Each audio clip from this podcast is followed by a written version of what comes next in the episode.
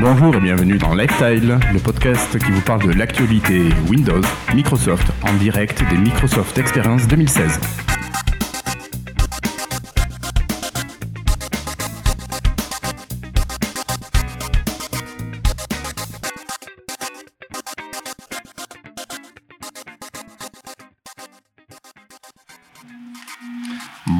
Bonjour tout le monde, nous sommes aujourd'hui mercredi 5 octobre 2015, 2016 et nous nous retrouvons pour une fois en live à Paris au Palais des Congrès pour les Microsoft Experience 2016 et j'ai le plaisir d'avoir autour de moi une équipe quasi complète. Bonjour Christophe, comment vas-tu? Bah écoute, ça va super bien quand même, c'est la première fois qu'on se voit en live. Quand on se voit autant en live, oui. Donc c'est génial et puis écoute, ça se passe super bien, le, le salon Microsoft Experience, bah, il est lancé, il y a il y a beaucoup d'entrées. Hier, ils ont fait 7000 euh, entrées, donc c'est pas mal par proportionnellement euh, à l'an passé où il y avait 18 000 entrées. Ben, donc ils sont toujours dans leur clou.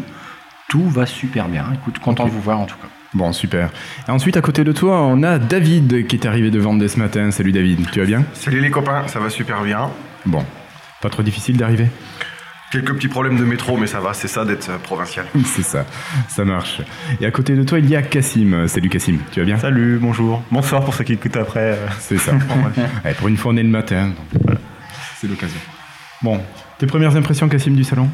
Ah, C'est génial. Non, mais c'est bien d'être autant. Euh, on avait, c'est vrai qu'à déjà à Podren, on avait été trois ou quatre autour, au cours, quatre autour d'un micro. Mais là, c'est bien, on a vraiment, on a du meilleur matériel qu'à l'époque pour enregistrer cet épisode. C'est ça. Parfait. Et ensuite, euh, en face de toi, Cassim, nous avons Florian qui a réussi à venir entier cette fois-ci. Salut Florian. Salut. Donc Florian Chavry. Bon alors, euh, toi, euh, qu'est-ce que tu penses du salon encore pour l'instant? Bah, Moi, je, suis juste arrivé aujourd'hui, donc j'ai juste vu la plénière pour l'instant. Et bah, écoute, pour l'instant, moi, de ce que j'ai vu, ça, me plaisait plutôt pas mal. Donc bon, à voir le reste pendant le reste de la journée. D'accord, donc de bonnes premières impressions. Ouais. Ok. Et on a Florian si qui est là à côté de moi. Cette fois-ci, il est là, il est présent, il est à l'heure, c'est super. Salut Florian. Salut. Euh, oui, ça va plutôt bien. Et puis, bah, évidemment, on n'a pas besoin de connexion pour faire du, du, live. physique. Voilà. Donc, euh, pratique de se retrouver pour une fois IRL. Exactement. Voilà. Et donc, moi, je suis Guillaume et bah, écoutez, euh, le, plutôt sympa les premières rencontres hier qu'on a pu faire au niveau du salon et puis les visites des, des fabricants. on vous en reparlera tout à l'heure. Euh, pour commencer, j'aimerais bien qu'on fasse un petit peu le point sur ce qui s'est dit en plénière ce matin. C'était la plénière technique, pas la plénière business comme, euh, hier. Euh, donc Cassim et les deux Florian plus David ont assisté à la plénière qui se termine un petit peu en retard. Est-ce que vous pourriez nous présenter un petit peu ce qui s'est dit, ce qui a été montré? Alors, on va commencer avec Florian aussi. Bon, euh, on a pris quelques notes. Alors, au début, on a eu Nicolas Gaume qui est venu pour rappeler un petit peu, enfin, un speech d'introduction évidemment, dans lequel il a, il a précisé effectivement, il a bien tenu à dire que Microsoft n'était plus le Microsoft monolithique qu'on avait un petit peu avant. Ça s'est ouvert. Bon, ça c'est quelque chose qu'on sait, mais c'est toujours bon de le rappeler puisque euh, on n'est pas au Microsoft Experience pour assister finalement à des annonces de nouveaux produits. On est vraiment là pour avoir des rappels. C'est des personnes qui peuvent pas toujours se déplacer. Faut, faut bien y penser. Et, euh, et donc c'était toujours bien de rappeler un petit peu ce qui est en train de se passer en interne chez, chez Microsoft et, et qu'on peut voir. Hein. Pour rappel, Microsoft est maintenant premier contributeur GitHub, si je dis pas de bêtises. Ouais, c'est ça, ouais, tout à fait, ouais. Voilà. Et... oui, il est vraiment clairement ouvert. C'est clair. Et effectivement, c'est pas ici qu'on attend avoir des annonces euh, de corps. Non, non, non, clairement, pas à Paris. Donc ça, c'était tes premières impressions. Est-ce que quelqu'un veut rebondir là-dessus sur la présentation de Nicolas Gomme? Cassim, peut-être? Euh, non, mais je pense que tout a été dit. Pour, c'était simplement l'introduction avant euh, de rentrer euh, sur les sujets et puis d'inviter.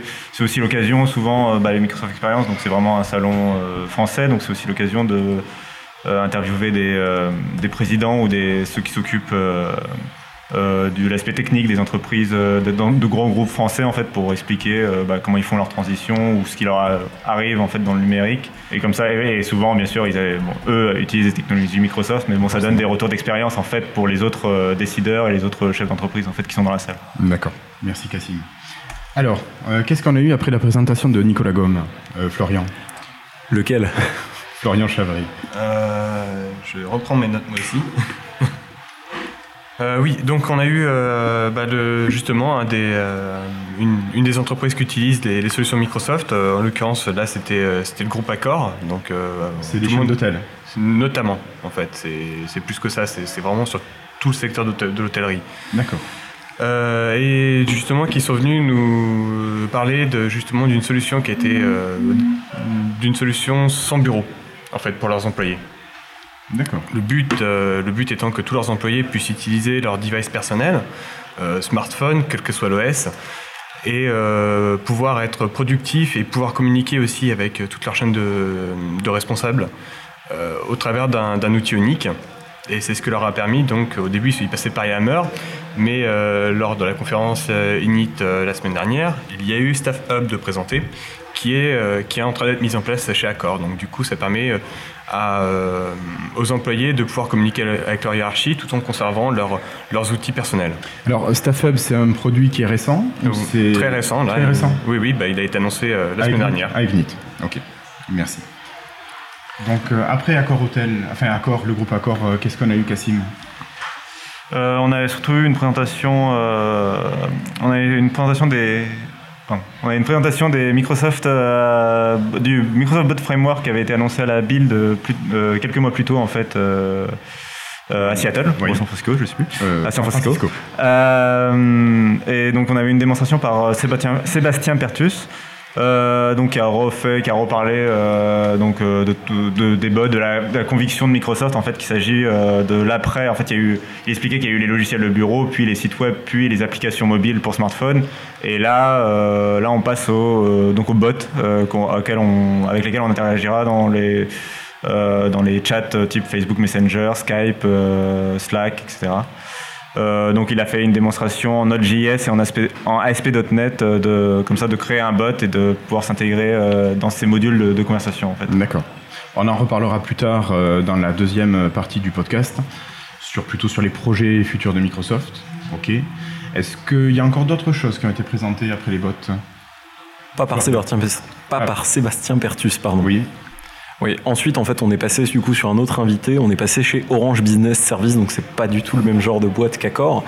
Euh, alors eux ce qu'ils nous ont fait comme annonce, donc ils avaient déjà fait effectivement il y a quelques jours, c'est que tout leur commercial allait être équipé de Surface Pro 4, hein, donc ils ont décidé de se moderniser un petit peu. Et euh, l'un des points qui a été mis en avant, c'est le fait que en fait la Surface Pro 4, finalement, un des points qui les a attirés en plus d'avoir tout ce qui les satisfaisait dans un poste métier, c'était le côté tactile. Alors ils n'ont pas précisé pourquoi, ce qui est un petit peu, dommage, mais voilà. Et ils ont aussi tenu à faire quelques affirmations sur Windows 10. Alors ça, peut-être que d'autres personnes peuvent, peuvent en parler. Hein. Cassim, tu veux dire là-dessus ou Florian? Sur, euh, donc, euh, sur quoi Sur, sur euh, ben, ce dont parlait Florian de la, de la Surface Pro 4 qui est utilisée par Orange. c'était, c'était une news, ça avait été annoncé il y a une semaine ou deux par Microsoft. Hein, c'était un, gros partenariat puisque c'est donc toutes leurs batteries de commerciaux qui vont, qui vont être équipées de Surface Pro 4. ça leur permet, en fait, c'est tout simplement la meilleure solution pour eux en deux en un d'avoir à la fois bah, le PC portable je t'ai dit que j'avais une Surface Pro 4 sinon Oui, oui, je crois, je crois ouais, Ah non, au cas où.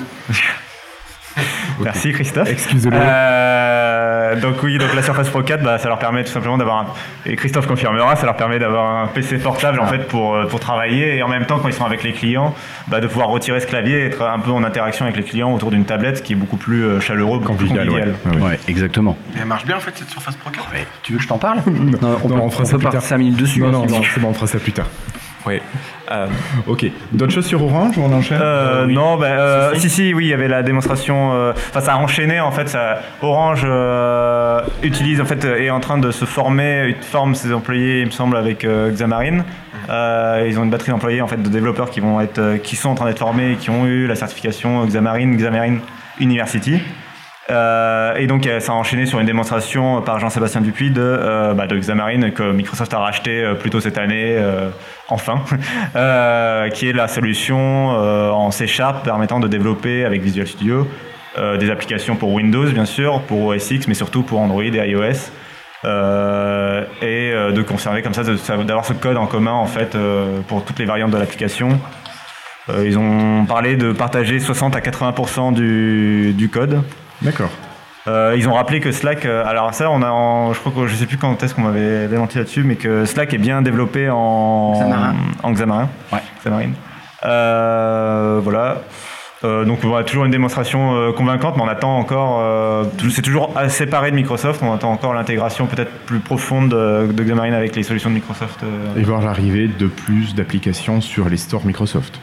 Bah, nous, pour ouais. notre point de vue J'aurais bien aimé qu'ils aillent, euh, qu'ils nous annoncent quelque chose qui aille encore plus loin que Xamarin au niveau du, du dev, quoi. Mais bon, Ce sera pour la build. on n'est pas là, on est voilà, Non, on n'est pas là pour ça. Mais bon, Ouais. une petite ouverture, j'aurais été content. Ouais, une mise en pratique finalement de cette acquisition de Xamarin euh, que nous, consommateurs, pouvons. euh, Oui, euh, là, en vrai, mais là, on n'est pas au niveau des consommateurs. J'aurais bien aimé une mise en bouche sur, euh, c'est un petit teasing. Ouais. J'aurais bien aimé. Là. Bah, t'attendras début 2017 Ouais, pour la attends, build. Ok. Euh, Florian, tu veux intervenir Oui, euh, juste rapidement, bah pour finalement, oui, c'est ça. C'est vraiment, surtout en France, je pense que c'est un marché assez particulier. C'est-à-dire qu'on se tient moins au courant. Et puis bon, il y a beaucoup de Français qui parlent pas anglais, euh, sans vouloir tacler personne. Euh, S'il te plaît. Et, et- et malheureusement, voilà, je pense qu'une bonne partie du public qui vient ici, même si la première journée est consacrée au business, la deuxième aux développeurs, bah, c'est pas toujours des gens qui sont au courant de ces choses-là. Finalement, ils sont plus là pour apprendre qu'est-ce qui pourrait les avantager. Pourquoi, par exemple, ça cette journée-là, cette petite présentation pourrait convaincre des développeurs de passer à Xamarin Alors que jusqu'aujourd'hui, ils savent peut-être même pas que, c'est un- que ça a été intégré par Microsoft. D'accord. C'est voilà, ce genre de choses. Euh, donc voilà. Puis après, ça s'est enchaîné avec d'autres petites choses intéressantes. Euh, Notre euh, ami Florian, peut-être que toi tu vas prendre la suite. Bah, la suite, donc, bah, on a attaqué des- la partie cloud et Azure. Donc, avec l'entrée de, de Scott Guthrie. Ça manquait Azure. Oui, oui, bah oui. Nous connaissons ton amour pour Azure. Eh, Azure first, hein, les gars. Et la suite, c'est quoi? Non, c'est plus la suite. Et euh, non, non, bah, déjà pour rappeler une annonce qui a été faite récemment aussi, c'est-à-dire que euh, on va avoir 36 régions Azure. Donc une région Azure euh, représente au final un data center. Et euh, donc euh, avec l'ajout de deux, deux nouveaux, euh, deux nouvelles régions qui se situent en France, euh, à côté de Paris et euh, dans le sud de la France. On est sûr de des localisations, ça a été annoncé? Oui, oui, ça a été annoncé là pendant, le, pendant la conférence. D'accord. Oui, parce que aura- Paris est au nord de la France. hein. On Oui, fait la oui. remarque sur Twitter. C'est pas les Hauts-de-France, mais oui, C'est juste un point de vue, en fait. c'est ça. Mais tu sais, chez moi, la France euh, en deux. Chez moi, il y a Montauban, il y a en dessous, il y a en Chez toi. Christophe, de toute façon, tout est au sud. Tout est aussi. C'est ça. Ok. Euh, Voilà. Donc il y aura que deux data centers qui seront installés. C'est déjà pas mal, hein. Oui, non, mais c'était pour savoir. sûr, sachant que 36 data centers, c'est euh, c'est plus que Amazon et Google réunis. Ouais. Sachant que Amazon avait quand même bien pris. euh, Enfin, je veux dire, c'est un très gros concurrent oui. quand même Microsoft. oui, oui, hein. c'est, euh, ils, plus sont, ils, sont, hein. ils sont euh, C'est le coude, à, coude. Donc là, Microsoft, il se bat vra- réellement. hein. Enfin, Oui.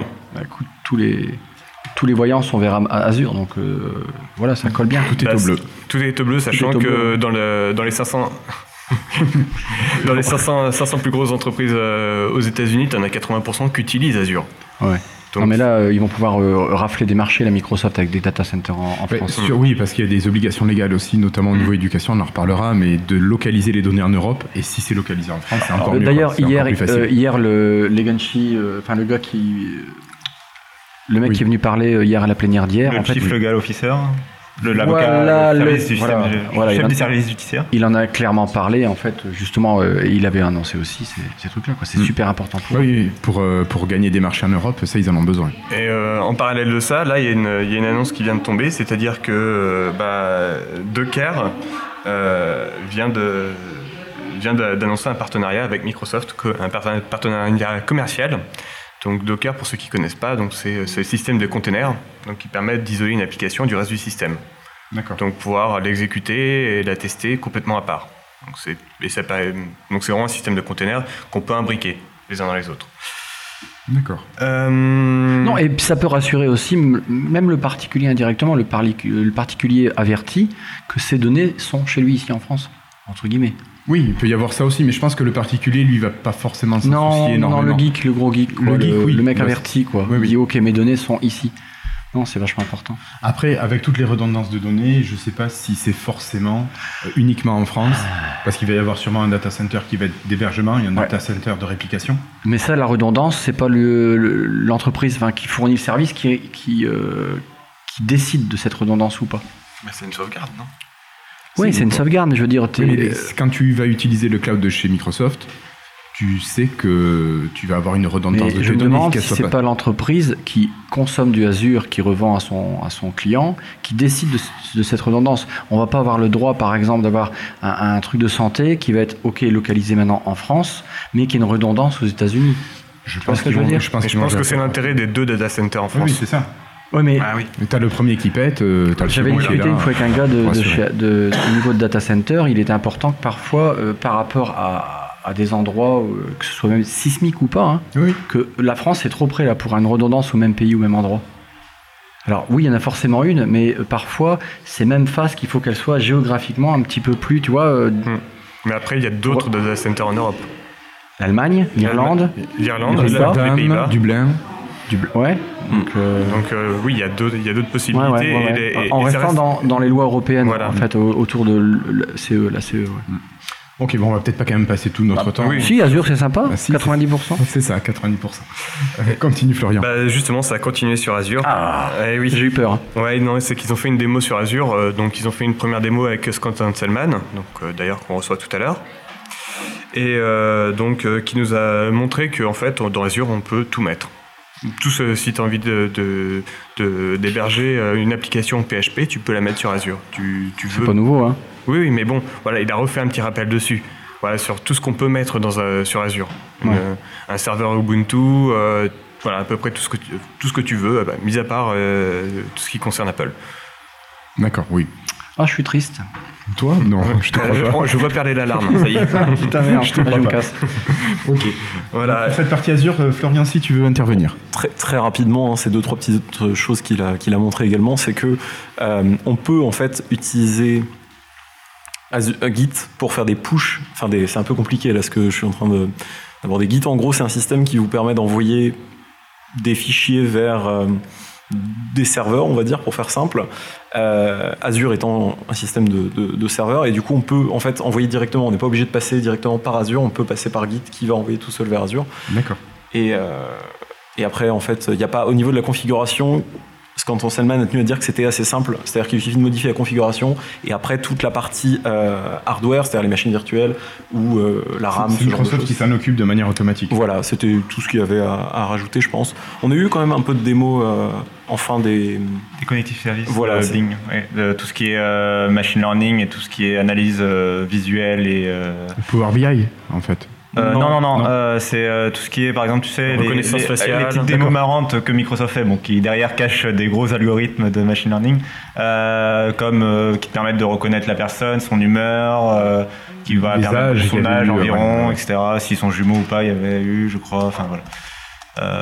Donc ils ont fait une petite démonstration sur scène de ces API qui sont disponibles pour les développeurs et la personne expliquait que bah, c'est des API qui sont faciles à implémenter pour des développeurs euh, et qui derrière cachent euh, bah, des algorithmes, des- une grosse recherche de la part de Microsoft, euh, comme c'est un peu le nerf de la guerre en ce moment avec Google et, euh, ou d'autres sociétés sur l'intelligence artificielle.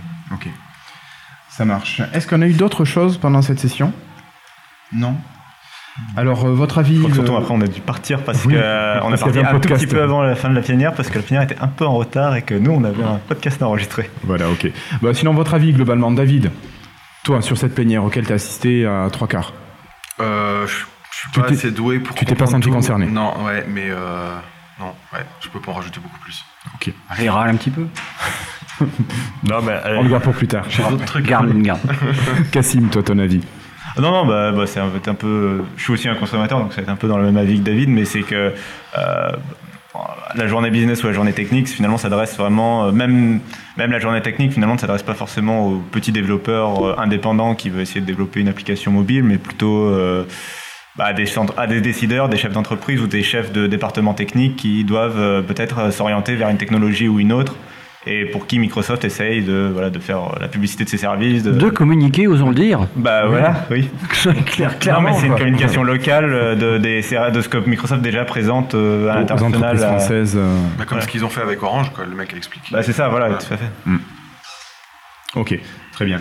Euh, on va continuer avec Florian Chavry. Euh, bah, moi, pour ma part, j'ai trouvé ça intéressant, mais justement, je reviens sur, euh, sur ce qu'a dit Cassim. Effectivement, ça ne s'adresse pas aux développeurs lambda. Voilà, clairement, ça, ça manquait de technique, justement. C'est c'est le reproche qu'on peut, qu'on peut faire. Ayant assisté au Build Tour euh, l'an dernier, et là, effectivement, on avait même dès, l'ouverture, il y avait beaucoup de techniques et c'était vraiment intéressant pour les développeurs. Là, ça l'est beaucoup moins. D'accord. Cassim D'ailleurs- veut reprendre la parole. D'ailleurs, est-ce que l'année dernière, au Tech Days, ça s'appla- ça s'adressait pas plus? Enfin, est-ce qu'il n'y avait pas euh, une, diminu- est-ce qu'il y a pas une diminution cette année un peu de la part de techniques pour les petits développeurs euh, Notamment toi, Christophe, tu avais été au Tech Days l'année dernière. Je- ouais, ouais, c'est ce que. Et j'ai même revu des, des copains là, ils disent euh, merde, ça manque de, de, de petits fun pour nous en fait. C'est moins technique que. Enfin, ils s'attendaient à plus de technique au niveau au niveau. Enfin, aujourd'hui en tout cas. Plus geek en fait, peut-être, non Ouais, Oui, oui. peut-être, ouais. Bon, après, euh, les développeurs, tu sais, ils attendent toujours le, le coding for fun, le truc fun. Oui. on va Bah, Coding for Fun, c'est quand même un truc assez exceptionnel qu'il y avait eu. Oui, il y avait trois jours aussi. Il y avait trois là, jours. il faut, faut condenser. On va se concentrer sur euh, bah, le business. Le business, c'est tourne, c'est les grosses boîtes, quoi. Euh, Bien sûr. Bah, ils enlèvent les trucs bien, comme d'habitude. C'est pas Non, c'est des trucs qui sont peut-être plus accessibles pour tout un chacun. Je Oui. pense qu'il faut compresser de trois jours à deux jours pour forcément enlever les trucs. Mm. Et le business, euh, ok, il est sur les petits devs, mais il est surtout sur les grosses boîtes. Quoi. Oui, oui. Bah, il y a ça qui est, qui est, qui est important. Et puis, euh, je pense aussi que Azure, le but, c'est vraiment pas d'en faire un outil trop complexe. Et on le voit avec Power BI, le but, c'est pas d'aller euh, transformer tout le monde en supra-technicien, technicienne. Euh, le but, c'est vraiment d'avoir des outils qui sont, et Microsoft l'a dit plusieurs fois pendant les plénières, des outils qui sont très simples à utiliser et que derrière les entreprises, finalement, puissent créer leurs propres outils par-dessus. Donc on a vraiment une volonté de, je pense, de simplifier. Euh, ça m'a semblé moins technique qu'il y a deux ans aussi. hein. D'accord, très bien. Euh, merci. Donc, si cette partie est finie, moi je vous propose d'enchaîner avec une partie plutôt tour du salon, si ça vous va. Bonjour to French Insiders on Live Tile. This is Gabe Hall. Thanks for being a Windows Insider. Alors, euh, on a fait un petit tour du salon hier déjà, notamment au niveau du matériel. On a fait quand même pas mal de, de visites. Est-ce que, Cassim, tu pourrais nous présenter quelques appareils assez sympathiques qu'on a pu rencontrer, s'il te plaît? Oui, bah, tout à fait. Bah, notamment des appareils qui ont été présentés il y a très peu de temps et qui sont déjà en démonstration. Donc c'est la première fois que finalement le grand public pouvait, ou en tout cas le grand public français pouvait mettre euh, la main sur ces appareils. Euh, on a visité surtout le stand de Asus, HP et Lenovo. Bah, alors je vais commencer peut-être par le dernier, justement par Lenovo. C'est un peu ça euh, que je faisais référence avec ce produit récemment annoncé, puisqu'on a pu prendre en main le Yoga Book Superbe appareil. hein. qui est euh, cette petite, ce petit 2 en 1 de 10 pouces dont, qui a la particularité d'avoir une surface complètement tactile à la place du clavier et du touchpad en fait, qui permet soit d'avoir un clavier virtuel tactile, soit d'avoir une surface sur laquelle on peut euh, écrire au stylet en fait et avec euh, et puis même attacher une feuille de papier euh, avec un carnet fourni par Lenovo, euh, mais avec des feuilles remplaçables. euh, de pouvoir écrire directement sur une feuille en fait et de que le- l'outil soit capable de capter en numérique ce qu'on est en train d'écrire sur la feuille de papier. Euh, bon, bah, vous, qu'est-ce que vous en avez pensé du coup après Vous l'avez eu en main aussi? Ouais, Florian, rapidement. Bon, Euh, c'était un appareil assez léger, pour le coup, qui fait 600 et quelques grammes, donc c'est pratique à transporter. Ça se replie, donc ça peut servir. Le clavier est assez sympa. Pour le coup, je m'attendais à un clavier moins bon que ça, et il réagit bien, vraiment sans qu'on tape. Il y a un retour, en fait, un petit vibreur. Qui, Ouais. voilà, l'apprécier. Hum, super pratique euh, et super sympathique à, à essayer. C'est vrai que c'est un produit qui pourra aider pas mal de monde. Il faudra que tu ailles le voir, Christophe, cet après-midi. Moi aussi, ça m'intéresse. Donc, euh, chez Lenovo, ça c'était l'appareil le plus marquant. Oui, après, bon, il y avait, il y avait le Yoga 3, ou- mais c'est c'est des, euh, appareils plus classiques. Enfin, c'est des nouvelles itérations de d'appareils qu'on connaît Plus déjà, ouais, en fait, ouais, ouais. qui sont disponibles à la FNAC. Avec euh, un all-in-one aussi qui avait l'air sympathique mais qui n'était pas allumé hier après-midi. Oui. Mhm. Euh, après, il y a eu chez HP, peut-être le deuxième le plus intéressant sera Oui, HP oui, oui. avec le fameux Elite X3, euh, qui est leur smartphone haut de gamme sous Windows 10 Mobile, qui est le smartphone haut de gamme sous Windows 10 Mobile de la fin de l'année, puisque Microsoft n'a pas l'air d'en vouloir en sortir un. Non, pas pour l'instant, est-ce qu'on sait? Euh, donc du coup, euh, donc c'est un appareil de, c'est quand même une phablette dis- donc plutôt qui vise les professionnels et les entreprises de, de d'un joli 6 pouces et qui intègre tout un tas de composants haut de gamme, un, un processeur dernier, un processeur dernier cri, rechargement sans fil, euh, waterproof, euh, USB Type C, etc. Euh, qui a la particularité surtout d'être prévu vraiment pour Continuum avec un PC portable vendu en accessoire euh, sans processeur, juste une batterie, un écran, un clavier euh, qui peut se connecter très facilement et qui permet donc d'avoir ce déportage d'écran avec des applications universelles euh, euh, grand écran et des applications de bureau puisque euh, HP vend aux entreprises son service euh, HP Workspace qui permet par le cloud d'accéder euh, aux applications euh, dites Win32 euh, classiques, donc euh, un, un Chrome, euh, j'ai un Word, mais Word est disponible sur Windows Store. Oui. Euh, un Mobile. Chrome, on va dire, un, Photoshop, un Notepad, euh, quelque chose comme ça. J'ai cru entendre que ça va se démocratiser ce truc-là, ce que fait HP. Ah. J'ai ouï dans un couloir là, Ouais. quelqu'un de bien positionné quelque part. Toi, t'as croisé Satya que- hier, toi. Non, non, mais il y a peut-être pas que HP qui vont nous faire ça. D'accord. Donc, euh, mais voilà, et ça me confirme ce que je pense, c'est euh, business, business. D'accord. Ok. Euh, donc ça, vraiment un appareil très très sympathique. hein. On l'a tous pris en main et vraiment, il inspire la confiance, un petit peu comme le faisait le 15-20 déjà à l'époque. Euh, on voit vraiment que là, Microsoft va chez les OEM et puis qu'ils font bien leur boulot. Ouais, Parce que j'ai vu dans des magazines, Ouais. je reçois des magazines pro à ma boîte et puis euh, première page, pff, le HP Elite. Ouais, c'est ouais, vraiment un ouais, environnement de travail. Bah. C'est- plus qu'un appareil, c'est vraiment un environnement qui est vendu. Et pour un pro, c'est nickel. Et, et HP mise gros quand même, parce que on- là on parle de Microsoft, mais c'est HP qui veut vraiment euh, s'imposer, enfin qui vraiment euh, a une stratégie entreprise avec ce téléphone, euh, Ouais. euh, qui veut vraiment vendre son service, qui veut vraiment euh, bah, imposer son, essayer de, de rentrer dans le, dans le milieu de l'entreprise avec son téléphone, euh, justement en utilisant euh, bah, déjà leurs connaissances et leur partenariat euh, dans ce, mar- sur ce marché avec leur PC de bureau, leur PC portable, qu'ils vendent déjà bien sûr aux Mm. entreprises. Est-ce que tu as parlé de, de l'appareil qui n'est pas un ordinateur sur lequel se branche le Elite X3 Le, le laptop, Le euh, laptop, le ouais, laptop c'est accessoire, euh, je sais plus à quel prix, euh, donc qui n'a peut- donc qui n'a pas de processeur, qui a juste une batterie, batterie, un clavier, un écran. Un écran. ouais. Oui, tout à fait. Euh, puis bien sûr, ils vendent aussi le dock plus classique, euh, type euh, Microsoft Dock, euh, je sais plus comment il s'appelait, le Continuum, le Display Dock. Florian. Euh, Justement, pour revenir d'ailleurs sur l'extender, c'est aussi le moyen d'accéder à l'espace virtualisé qu'a mis en place HP, mais qui est accessible uniquement aux professionnels une fois de plus, et donc qui nécessitera un abonnement certainement, mais qui permet de développer, tout, de déployer tout un tas d'applications plus ou moins pratiques, mais même des solutions professionnelles. Donc c'est, euh, en, quelque sorte, c'est un petit concurrent pour les pros à Office 360 360 365 sur ce point-là. En fait. J'aimerais bien qu'on puisse tester ce truc-là. Moi, je l'avais testé et c'est assez sympa. C'est juste qu'il faut avoir une sacrée connexion parce que ça Ah bouffe. ouais. C'est, c'est, si tu as une connexion qui, qui est un peu lente, ça rame à mort. Mais sinon, c'est, ça reste super pratique parce que tu as un magasin d'applications ou que tu peux aussi activer sur, sur cet espace-là. D'accord, mais le coût, je, je serais curieux. si Je- ils il, ne il manque pas- plein d'infos encore. Bah ouais, c'est mais encore tout frais. hein. Le coup, Cassim. le coup, je pensais vraiment quelque chose qui est pensé pour les entreprises. Donc je pense pas Ouais, que pour un particulier, même professionnel, je suis pas sûr On que ce parle soit, de un coût soit accessible. utile. Attends, ouais, ouais, on ouais. parle de Mais- quel niveau d'entreprise? Euh, On parle de l'artisan, on une parle de la une PME, jolie de la entreprise, PMI. là, une, ouais, une, une entreprise qui va avoir un parc informatique, quoi, tu vois. Voilà. Euh, et donc, euh, oui, donc je voulais rebondir sur le. Je sais plus sur ce que je voulais rebondir. Du coup, Bah tu alors, m'as fait oublier. on va ma- laisser la parole à Florian. Bah justement, il y a une autre solution qui existe pour ces petites entreprises en fait. C'est t'as effectivement pas cet espace partagé, mais t'as as Acer avec son son liquid jet primo et euh, les, les packs premium. En fait, en gros, pour 800 euros, ton t'as ton téléphone compatible Continuum, ton dock, ton écran, ton clavier, et ta souris. Ah bon? Ouais. Oui, oui, oui. J'ai pas fait gaffe. Et, euh, et ça, c'est pour l'avoir eu et testé, c'est vraiment génial parce que le téléphone, bon, je sais que beaucoup l'ont critiqué. Moi, j'ai trouvé quand même vachement mieux construit qu'un 950 et sans commune mesure. Donc, euh, donc voilà, c'est une solution pour les petites entreprises génial. qui, est, qui est pas mal aussi. Et puis c'est pas cher après, oui. C'est pas, c'est C'est pas- abordable, hein. C'est abordable. C'est que dalle. C'est 800 euros, donc tu penses hors taxe euh, beaucoup moins. Mais on- Et, Ouais, euh, et, du, et du coup, euh, ils, ont, ils ont un mini PC en fait entre les mains et entièrement mobile. Ils ont une véritable station de travail. Donc, Ouais, tu vois, pour ce qu'ils ont à faire, pour leur compta, pour leur, euh, pour leur mail, etc., c'est largement suffisant. Et du coup, Patrick, alors qu'il l'a reçu, le sien, il va pas pouvoir tester toute la partie euh, entreprise et tout ce que tu parlais, Florian. Non. Non. À moins Ouais. qu'il ait quelque chose avec son entreprise son à lui qu'il le fasse, mais sinon, de manière euh, parti- en particulier, Et, non. et si on s'équipe d'un Elite euh, X3, X3. de chez HP, on est obligé de prendre leur, technologie de, de virtualisation Non, bien sûr que non. Non, t'as le Continuum qui est toujours là. Donc c'est intéressant. Non, non, c'est vraiment. Bah, un- c'est pour ça aussi qu'ils l'ont ouvert quand même à la vente pour les particuliers sur le Microsoft Store et sur le, sur le site de HP. C'est parce que ça reste, même s'il est très cher, c'est.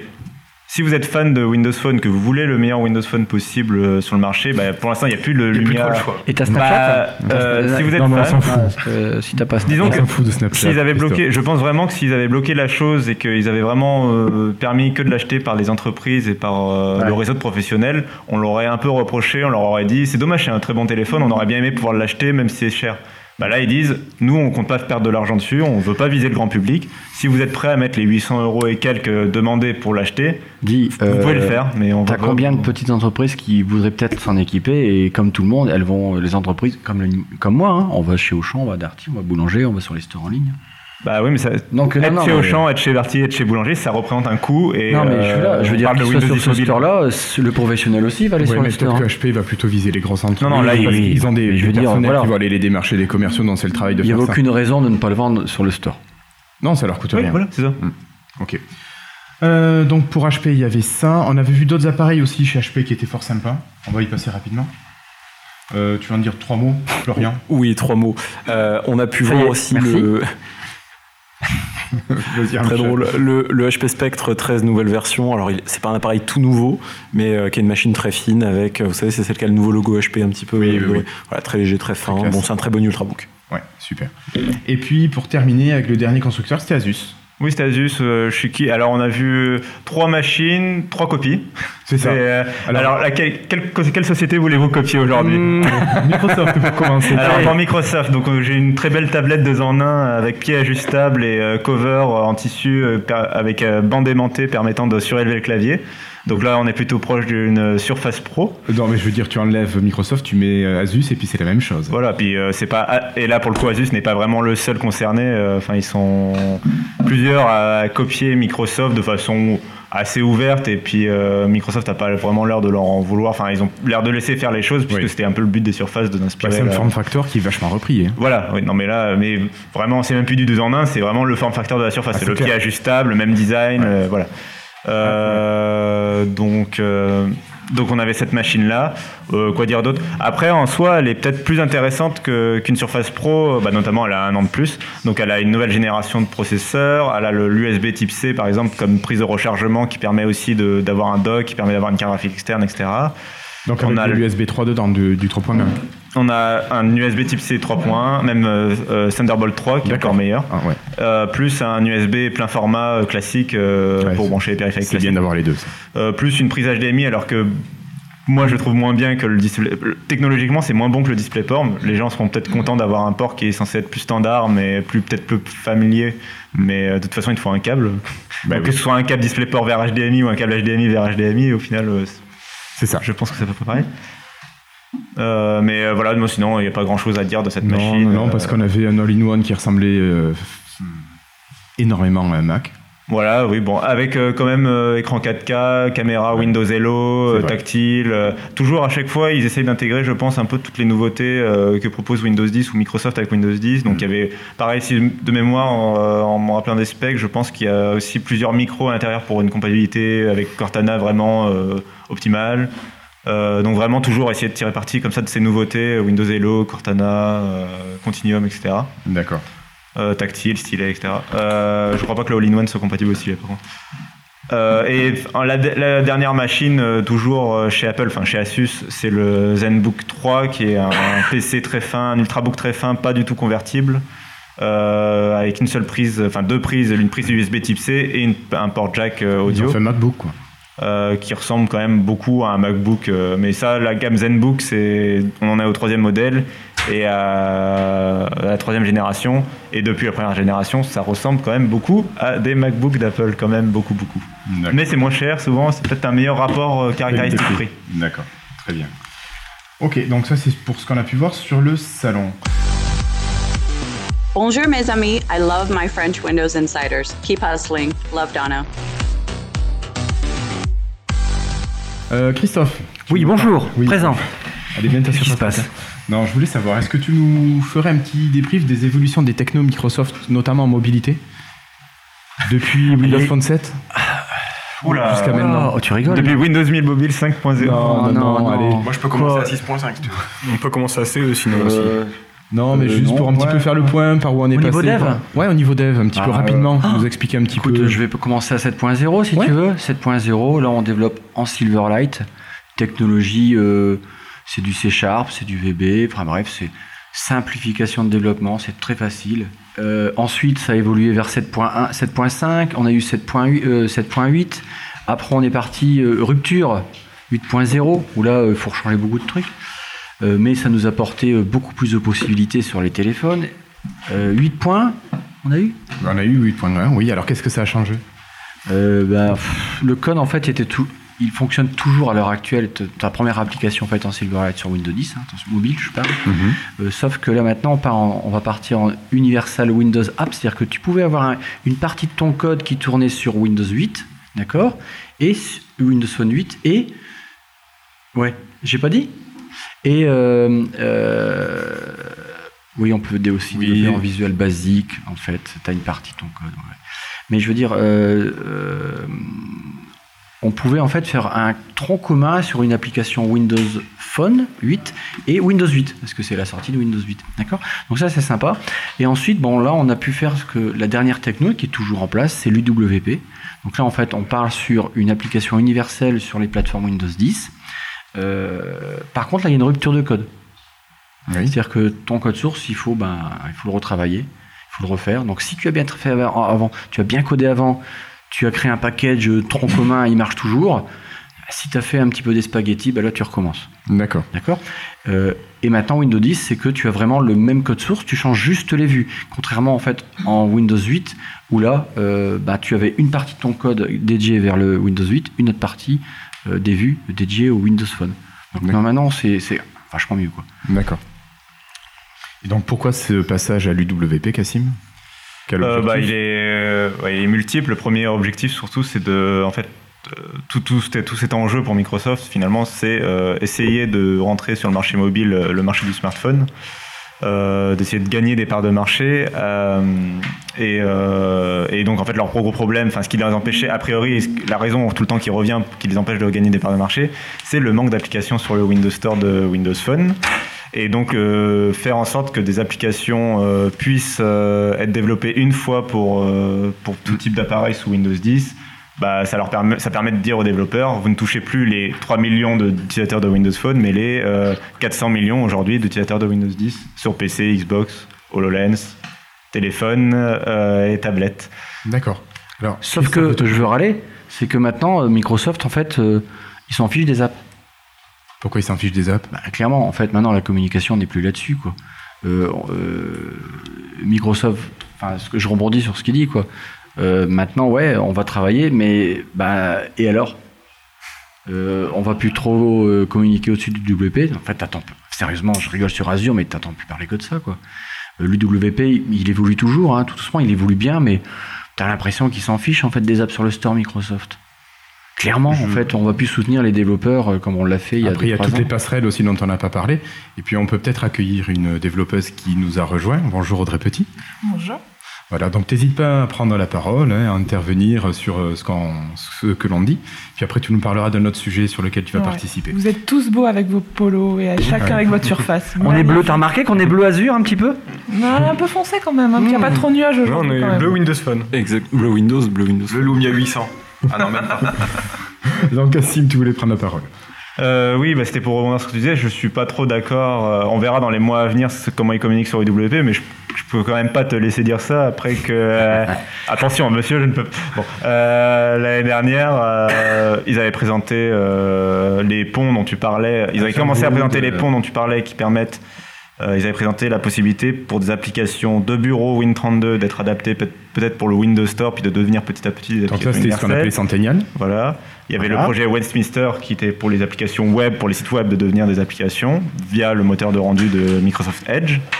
Et il y avait euh, le dernier, c'était iOS euh, Islandwood, qui, était, qui, permet de, qui est toujours en bêta et en open source, qui permet de convertir des, des applications qui sont codées en Objective-C pour le moment. Ils y travaillent toujours, hein Oui, c'est activement développé. Ouais, ouais, ouais.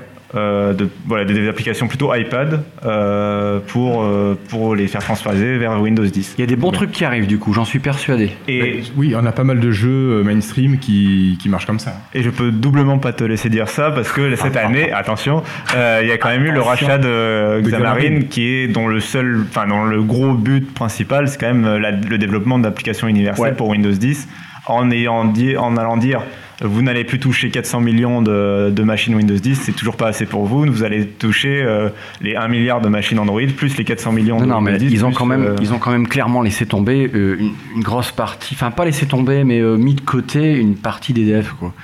Mais je veux dire, maintenant, il va falloir. Il y a un ressort qui s'est cassé de toute façon dans les communautés. Le ressort, il est cassé. Même nous, on a notre sentiment, ça nous fait un peu chier tout ça. Mais je veux dire, au niveau des développeurs, euh, maintenant, il faut voir les, rattraper. Ils ont switché. Ils sont ailleurs. Le marché est ailleurs. Leur boulot est ailleurs. Donc, euh, pour les rattraper, il y a du boulot. Maintenant, aller, euh, aller brosser le poil d'un développeur Android ou d'un développeur iOS en leur disant Ouais, viens voir, on a Visual Studio, tu vas targeter tout ce que tu veux. Ouais, ça serait vraiment bien. Alors, par contre, j'ai envie de leur dire Bon courage, les gars. Il faut vraiment que ça leur simplifie le boulot. Florian mais je pense que là, en fait, tu parles surtout des, développeurs qui développaient essentiellement sur Windows Phone. en fait, qui sont partis. Parce qu'il y a des développeurs qui targetaient autre chose aussi.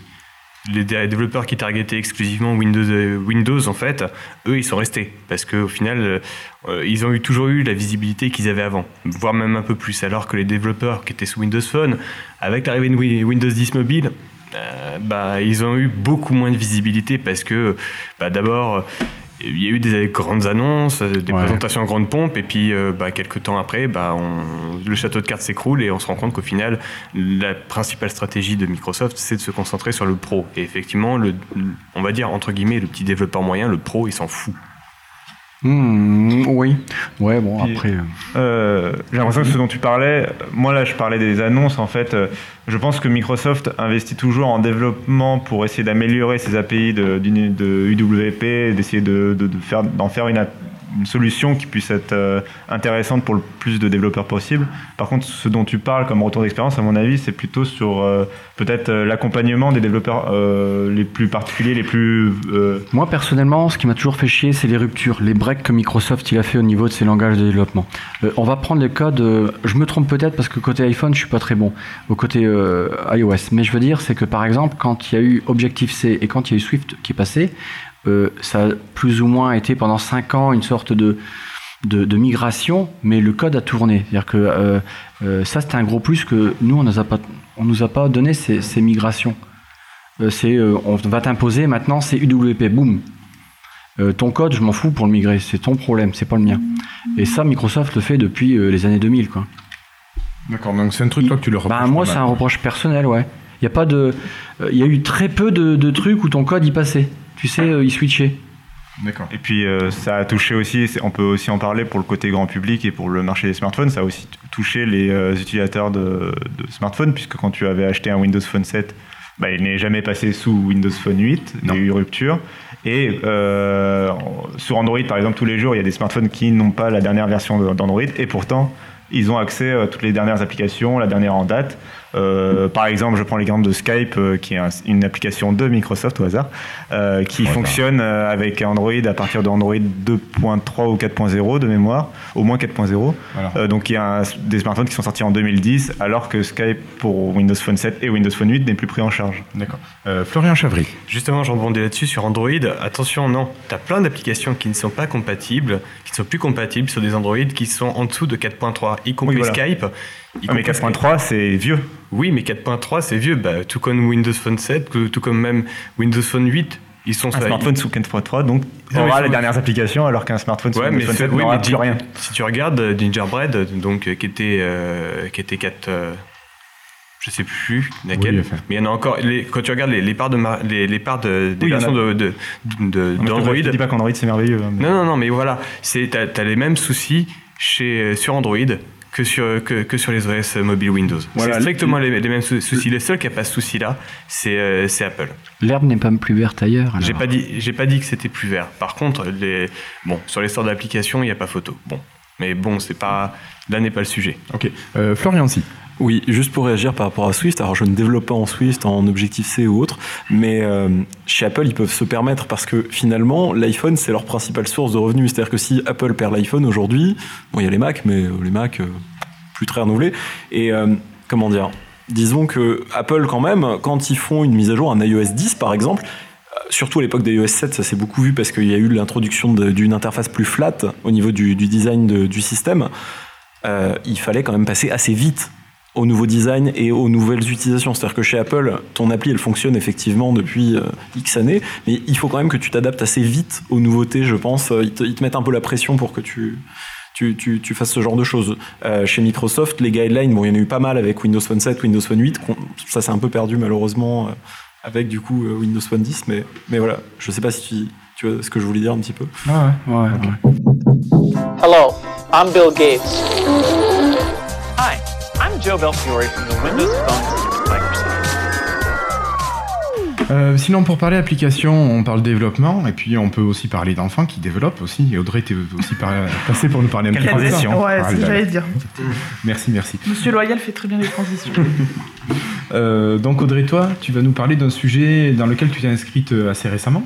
Oui, alors je voulais vous parler d'Hour of Code. Donc je sais pas si tout le monde en a entendu parler, c'est une initiative qui, euh, Je sais pas depuis combien d'années d'ailleurs l'initiative a lieu. Moi, j'ai découvert l'an dernier.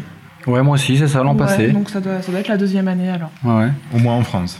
Au moins en France, oui, puisque ça a attaqué aux États-Unis. Il y avait eu toute une com qui a été faite sur Barack Obama qui était allé dans une, dans une école pour euh, voir.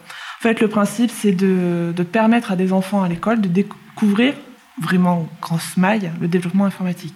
En fait, c'est presque de découvrir l'algorithmie. Oui, plus que le voilà, la logique, comment imbriquer des instructions, comment arriver d'un point A à un point B. Christophe Non, parle dans le micro. Ah, pardon, tu m'entendais mal. Ouais, Audrey.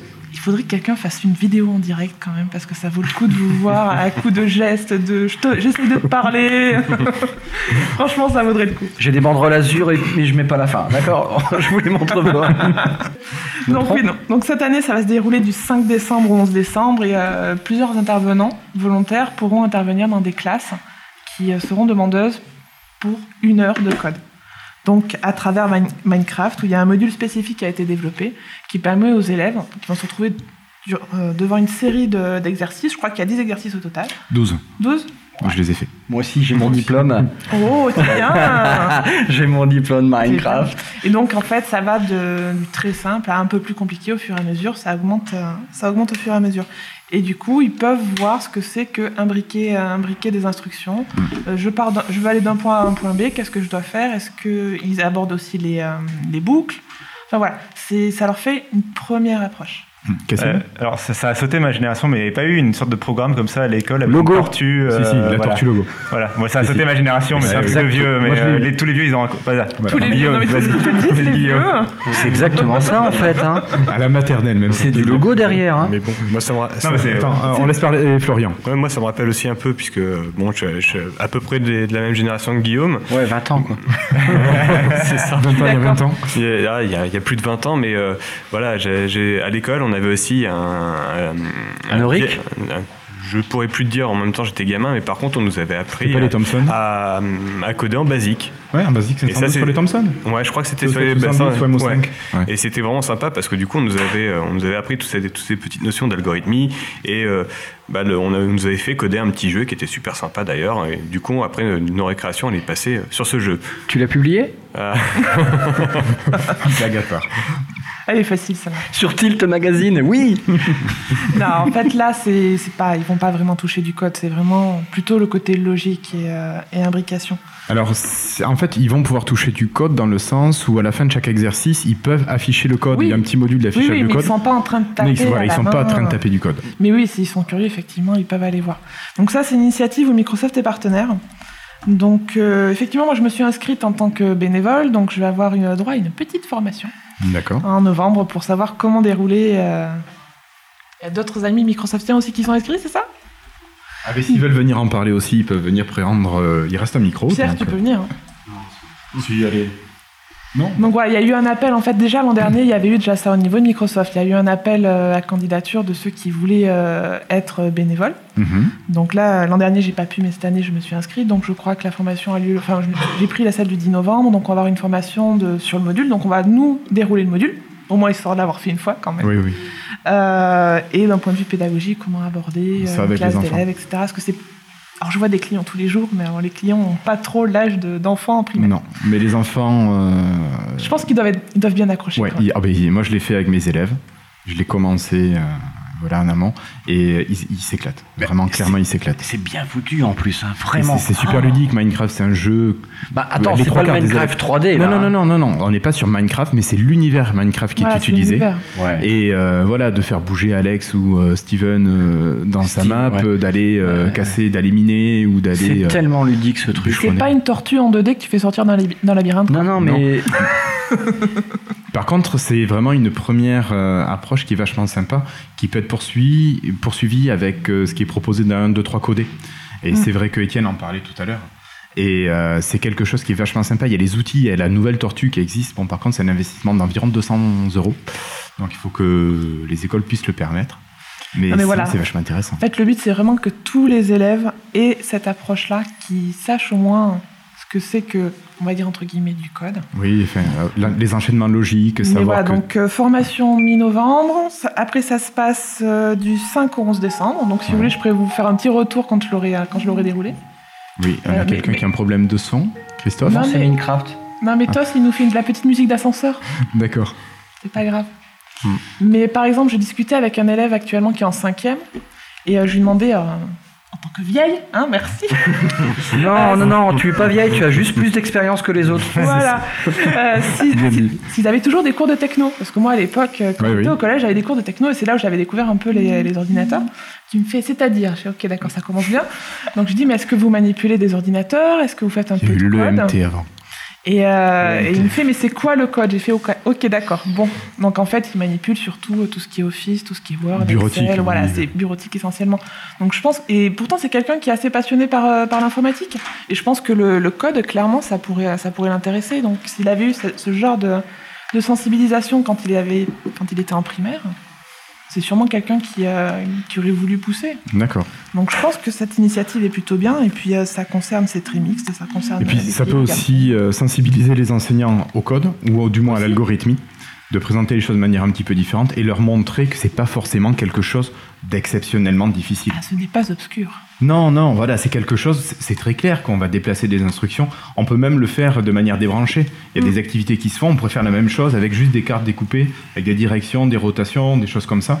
Euh, c'est presque un jeu de rôle qu'on va, qu'on va faire. Oui. Et c'est c'est- Et, c'est euh, vachement bien présenté. Ouais, tous les développeurs autour de la table seront d'accord pour dire que quand tu connais, quand tu comprends un peu l'algorithmie, euh, ça t'aide à comprendre plein de choses euh, après, d'une manière générale, enfin de hiérarchiser ton travail, de savoir un peu euh, mettre, savoir. Parce que tu crois que je suis organisé dans mon boulot après? Ouais, en théorie. Ouais. En tout cas, pour des élèves, je pense que ça peut aider euh, À prioriser après, à les choses, ouais. peut-être dans, Oui. ces- dans, le- dans les devoirs, même dans d'autres matières. euh. C'est de la logique. c'est No- de la notamment tout ce qui est boucle et conditions, c'est vrai que là, tu as besoin de, bah, de percuter un petit peu, d'anticiper les choses et te dire, ah, là, je vais réfléchir comme ça pour Quand pour joué aussi, en fait, tu te rends compte que euh, vraiment, ça t'introduit au sujet de la programmation, mais c'est un truc de fou. Alors, faut que j'aille aux toilettes, après je me touche, après je vais au boulot. Ouais. Et, si, peut- si jamais il fait pas beau jeu, sort pas. Non, effectivement, il y a même en plus des conditions avec s'il se passe ça, je vais Mm. là, sinon je vais là. Ouais. Donc vraiment, ils arrivent à se, à se projeter sur les prochains mouvements. Ouais. Donc c'est vraiment quelque chose qui, euh, qui, qui est très très Je sympa. vérifie qu'il y a la lave dessous, sinon je mets une planche de pierre, enfin une, planche, une plaque de pierre. Voilà. Exactement. Et oui, comme le disait Christophe, à la fin de l'heure, ils ont leur petit diplôme, comme quoi ils ont passé. euh, Ça, d'avoir c'est la code. classe. C'est la classe, ouais. C'est bien, classe. Euh, Christophe Est-ce que. euh, quelle est la suite de ça? Quelle est la suite de ça? Est-ce qu'on est qu'on peut s'imaginer une suite de, de ce qu'on de ce qu'on voit là? Est-ce qu'on peut s'imaginer euh, s'imaginer brancher euh, euh, un bras Je vais euh, tourner le parce qu'en fait on pourrait aller plus loin maintenant. On va avoir des objets connectés. On pourrait imaginer un côté ludique euh, pour orienter le gars à, à bouger quelque chose dans le concret. Tu vois Euh, le cours, se- Qui autour de cette table a été sur euh, code.org/mc Euh, en Je fait, vous en avais parlé, De quoi nous mais- parlons je crois qu'on. C'est c'est justement euh, le truc d'heure de code. Mm. euh, Ah si, ça je l'ai fait. Mais il y a un moment. Oui, dernier. Alors, si vous avez, alors, si vous ne connaissez, enfin, vous connaissez Minecraft, vous le regardez vu du haut, vous avez votre pe- petit bonhomme qui bouge, et en fait, sur la droite, vous avez différentes fonctions. Comme là, je vais lire, le premier exercice, c'est avancer plus. C'est tourner à gauche. Ça va être tourner à droite. Euh, donc ça, c'est la première étape. Après, on va avoir des boucles. Alors, le côté ludique, il est, il est poussé à l'extrême, je trouve, Mhm. en tout cas. hein. Euh, mais je veux Mais dire, ra- Rappelle-toi le public visé. ah oui, non mais Parce que le euh, public, ça va de 6 ans jusqu'au lycée, je sais pas, peut-être au Ah, je sais collège, pas, nous on, est- on intervient plutôt sur des. Je crois que c'est plutôt. euh, des primaire, écoles collège. Mais élémentaires. quelle suite Je me pose la question. Voilà, après, une fois qu'on a son, l'élève a son diplôme, je peux me poser la question. Mais on peut pas aller encore un cran au-dessus. euh, c'est le pied à l'étrier, hein, c'est ça qu'il faut voir. C'est euh, pour les, ouais. les- les enfants qui n'ont pas eu l'occasion d'avoir ce type d'expérience, c'est découvrir d'une certaine manière le code. Après, euh, tu as aussi euh, tout ce qui est Spark, où euh, c'est une application, tu vas construire euh, ton jeu vidéo, tu construis ton personnage, tu construis ton univers. C'est encore autre chose, mais c'est aussi Ouais. toi qui construis ton propre monde. Spark me paraît quand même une, une approche qui est complexe au départ. Me- Alors, il y a Florian qui nous propose euh, de parler un petit peu de code combat.